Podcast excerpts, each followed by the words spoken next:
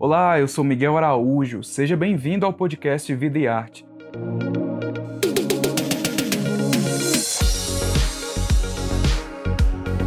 Aqui você encontra conversas com vários artistas brasileiros. Fica atento porque toda semana sai um episódio novo no seu agregador de podcast favorito. E ó, para acompanhar o bate-papo na íntegra e saber de mais detalhes sobre o projeto Vida e Arte Convida, assine o Povo Mais, a plataforma multi-streaming do jornal O Povo. E acompanha também o Vida e Arte nas redes sociais e nos cadernos especiais do o Povo. Olá, sejam muito bem-vindos ao Vida e Arte. Aqui o nosso quadro é o Vida e Arte com Vida e a gente está trazendo mais um episódio essa semana. Nessa nova edição, nós recebemos a atriz, diretora e pesquisadora Isabel Teixeira. Ela que é formada pela Escola de Arte Dramática da USP e integra aí um elenco de uma novela muito famosa, nossa queridinha Pantanal, sendo a Maria Bruaca. Pelo seu sucesso na carreira, já conquistou prêmios como Shell em 2002 e em 2009 e o prêmio APCA, especial da crítica de teatro, no ano de 2004. Nascida em São Paulo, Isabel foi integrante fundadora da Companhia Livre de Teatro, na qual realizou aí boa parte de seus trabalhos como atriz, como o espetáculo Um Bonde Chamado Desejo e o projeto Arena Conta Arena 50 anos. Além dos espetáculos de Pantanal, Isabel é muito conhecida por sua personagem Jane, na novela Amor de Mãe, também da TV Globo. É um artista que está aí constantemente estudando todos os âmbitos e meios que cercam a dramaturgia. Então, Isabel, eu gostaria de te cumprimentar. Seja muito bem-vinda ao Vida Arte Convida e eu espero que nossa entrevista seja maravilhosa. Eu já gostei, já gostei dessa super apresentação que você fez, adorei. Queria que você falasse um pouco da Isabel antes do teatro. Talvez seja difícil, porque você começou muito novinha, né? É, criança, mas como foi que é, é, como era você antes, né, de entrar no teatro e como foi essa entrada, né, que é a sua vida até hoje? Ah, olha, eu acho que não tem essa divisão, Ana. Primeiro, porque hum, é engraçado, né? Porque você fez um recorte de uma vida de trabalho e eu me sinto ainda aquela criança brincando no quintal de um bairro de São Paulo. Eu ainda brinquei na rua, sabe? É, muito. E, hum, e, e, frequentei muito biblioteca, eu tive uma coisa que você não, não, não, não sei se você consegue nem visualizar, assim, que era uma... Eu tive uma infância sem telefone, é, telefone era um bem muito valioso, sabe? Até a gente conseguir um telefone demorou, era um, eu, eu morava num bairro de classe média baixa em São Paulo, muito, fui muito feliz ali, é, estudei em escola pública, frequentei biblioteca, eu usava o que tinha. Eu usava o que tinha. E eu usava o que tinha com muita alegria. Então eu sou assim ainda. Eu uso o que tem, com muita alegria. Então, é, o, o, teatro não foi ele que veio para minha vida, porque é, não, não, não, não tem muito essa divisão, entendeu? O teatro é um ofício, né? É um ofício, como, como você ter uma padaria em ser um padeiro, é um ofício, é um, é um formato, né? Que você se encaixa ali naquele formato. Você ser um jornalista, você vai para a redação, é um ofício, né? É, o teatro é um ofício, mas o que vem antes do ofício é o que ainda é, entende? Que é esse lugar, assim, é, que eu chamo de quarto primordial, que que, que podia ser o quintal, que podia ser a brincadeira, que podia ser a rua, é, que podia ser a descoberta da poesia, a descoberta da música, é, um, um, uma sensação estranha de me sentir viva e pertencente a esse mundo aqui agora. É, e isso no teatro é, acontece também, né? Você está em cena, é, se você fica se imaginando em cena, imaginando, não, é você estar em situação, né? O jogo é esse, é estar em situação, falando. Eu costumo dizer que eu sou atriz porque eu não sei mentir. É, falando com o coração, sabe? Dando verdade àquela situação aqui agora, que no caso do teatro é uma ficção, né? É uma história, é uma personagem.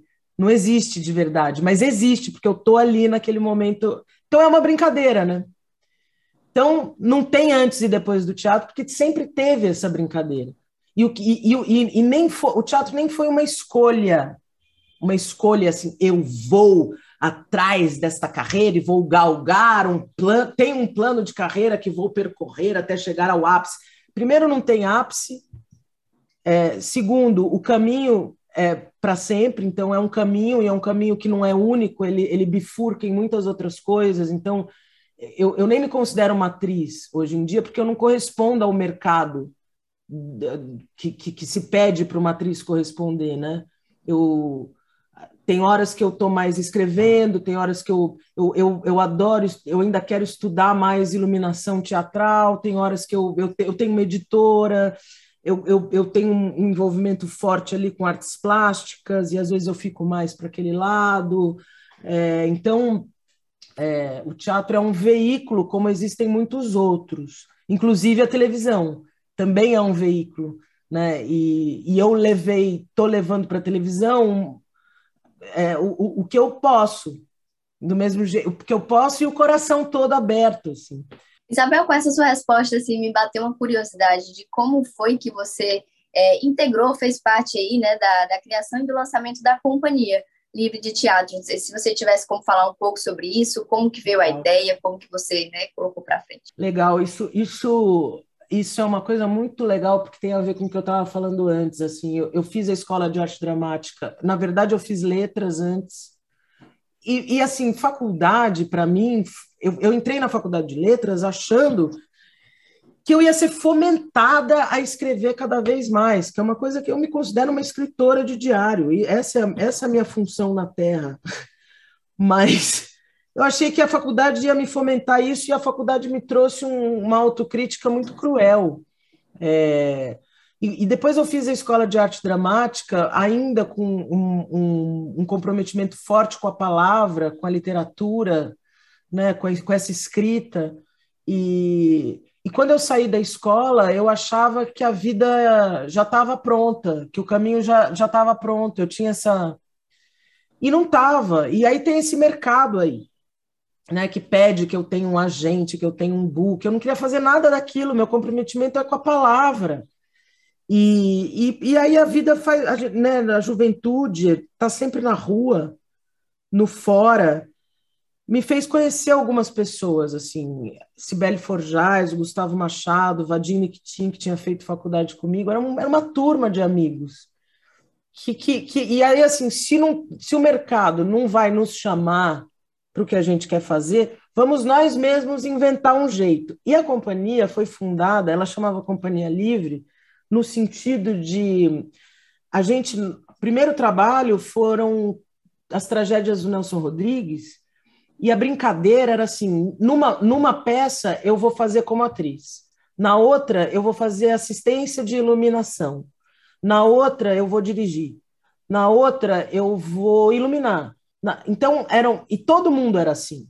Então a Cibele, que hoje em dia é uma grande diretora e, e uma grande professora acadêmica da USP, ela é da cadeira de iluminação da USP e foi iluminadora do Teatro Oficina ela iluminava uma, dirigia outra e era atriz noutra. Não importa se você é um bom ou mau ator, importa que você é, circule pelas funções. Isso tinha tudo a ver comigo e tem tudo a ver comigo até hoje. Isso é a minha formação. Essa companhia, eu costumo dizer assim, nós da Companhia Livre, a gente vem do mesmo barracão. E foi bonito porque a companhia existe até hoje. Hoje em dia tem um, um, um lugar aqui chamado Casa Livre, é, que é um, é, um, é um teatro, a Sibeli sempre quis ter esse teatro, e ele existe, ele é na Barra Funda, aqui em São Paulo. E a companhia, se eu for lá agora, eu, eu vou falar, Sibeli, posso fazer uma peça aqui que. Pode, vem. A Casa Livre ainda é minha, é o, é o meu barracão, para onde eu sempre posso voltar. Que bonito. É, Isabel, você falou aí de, dessa experiência completamente imersa né, na arte, na dramaturgia, em várias áreas. É, de que forma você acha que isso, assim, é, traz algo de diferente para você? Porque eu acredito que não é todo ator que conheça de luz, que conheça, enfim, dessas várias coisas, né? Então, de que forma isso te acrescenta quando você está em cena, quando você está ah, ensaiando? É... Linda pergunta. Eu acho que minha. minha, minha é, ai, que pergunta boa, Ana. Sabe por quê? Porque eu acho que faz toda a diferença. Porque eu não sou uma, única. Nada está centrado em mim quando eu estou em cena. Eu sei que é junto, que é com. Eu sei que se eu tô ali naquele set agora fazendo a novela, tem seis pessoas trabalhando para iluminar aquilo. E eu sei, eu dou valor para esse entorno. É, e, e, e, acho que faz com que eu saiba que nós não somos escolhidos por deuses, e nós somos todos iguais e todos podemos. Só que aí, assim, eu quis fazer pão, você quis fazer luz, eu quis fazer tijolo no sul, sabe? E, e... então, assim, eu acho que, que, que, a diferença é um pouco essa, assim, eu tenho, uma, eu, eu, eu tenho uma noção desse conjunto que faz a coisa acontecer. Eu não nunca acreditei e não, não, não é, não é verdade que um ator faz tudo sozinho. Né? Principalmente numa novela que, assim, o teatro é muito coletivo, muito, muito coletivo. Mas eu posso me trancar aqui no meu ateliê, juro para você, e eu posso fazer uma peça do começo ao fim, eu vou escrever a peça, eu vou dirigir a peça, eu vou me filmar fazendo a peça, eu vou me dirigir fazendo a peça. Eu, inclusive, vou fazer a peça para mim mesma, porque eu não vou deixar ninguém. Pode ser só eu. Eu vou fazer a luz. Televisão não dá.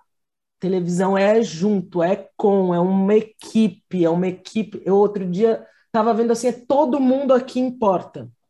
E isso é muito bonito, sabe? Eu acho que esse, esse esse, esse é, me diferencia nesse olhar aí. Isabel, eu vou entrar agora um pouco nas suas, enfim, produções aí, tá bom? Vou começar ah. pela, pela série Desalma, que foi da Globoplay, para tentar traçar assim uma diferença, se, se você sente uma diferença quando você está trabalhando é, em algo que é mais para uma TV aberta e quando é algo para um streaming, porque, enfim, né? Não, ótimo, sim, senti diferença sim. Só que olha que, olha que, olha que curiosidade. É, no Desalma, né, nas duas temporadas, a gente recebe todos os capítulos. Então, a gente lê e a gente prepara a curva dramatúrgica da personagem, né? Junto com a preparação, com a direção. A gente desenha essa curva juntos, juntas. Na, no Amor de Mãe, é, não tinha curva. Era uma participação que foi ficando, e a, e, e a cada bloco Ai, como eu gosto disso. Você já ouviu falar isso assim? É, não importa o caminho, quer dizer, o caminho é tudo que importa, mas assim, dá o primeiro passo que o caminho se faz embaixo. Né? Então, a novela aberta, isso é uma novela aberta, o escritor vai escrevendo enquanto você vai fazendo. Ela é você dar passos em direção ao abismo e, e indo, é, é esporte radical.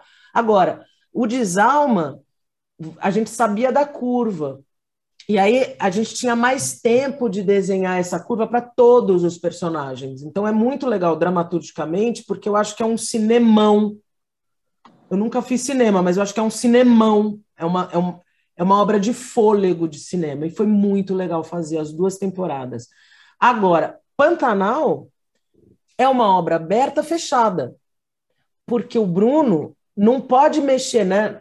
É um clássico um clássico, eu digo, não porque fez sucesso, um clássico porque dramaturgicamente é muito bem amarrado, é muito bem feito.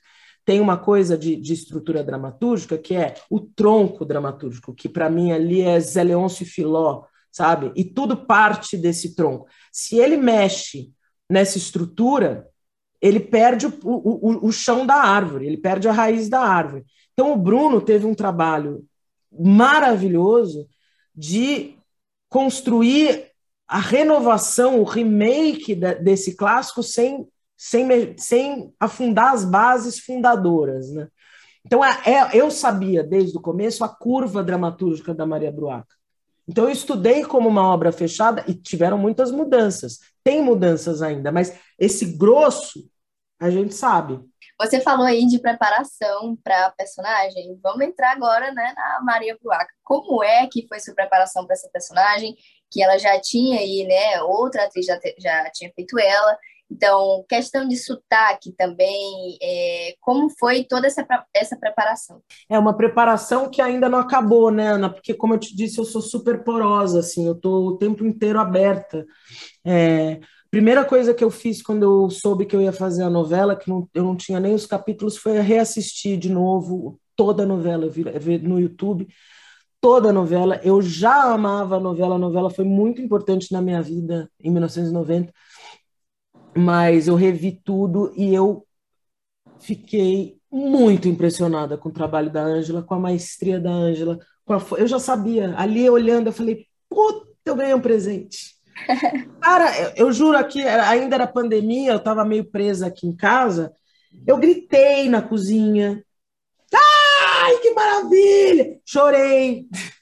É, fiquei muito fã dessa atriz, mas muito fã mesmo, mesmo, mesmo.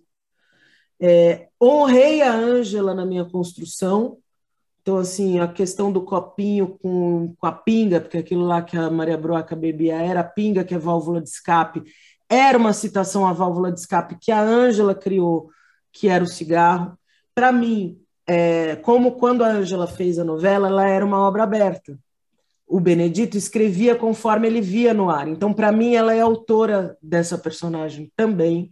Então, tem um momento assim no começo que ela que ainda está na descoberta da sexualidade, que ela tem uma coisa assim que eu imito a Ângela.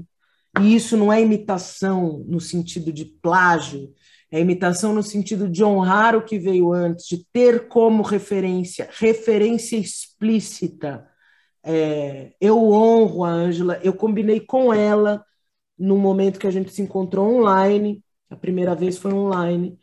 Eu combinei com ela a novela Já no Ar, que esta Maria Bruaca de 2022 é nossa, minha e dela. É, Aí a questão do sotaque, que é uma coisa interessante que você perguntou também, tem uma pessoa na Globo chamada Iris Gomes da Costa, que é uma linguista, poetisa, que está trabalhando há mais de 30 anos na Globo, que é uma pessoa genial. Eu fiz Desalma com ela é, e fiz Pantanal com ela. E ela, a gente estava online, porque ainda era pandemia, e a gente teve alguns encontros que para mim foram fundamentais, porque ela não trabalha o sotaque. Não é isso que ela faz. Ela trabalha a prosódia.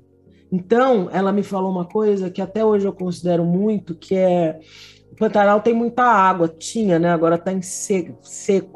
Então, Pantanal, ele é mais aguado, é um caipira mais aguado, tem água, como se tivesse água, na, água no R. Você chegou ao fim da conversa aqui no podcast, mas você pode conferir o papo completo no O Povo Mais, a plataforma multi-streaming do jornal O Povo. O link está na descrição desse episódio. Até a próxima!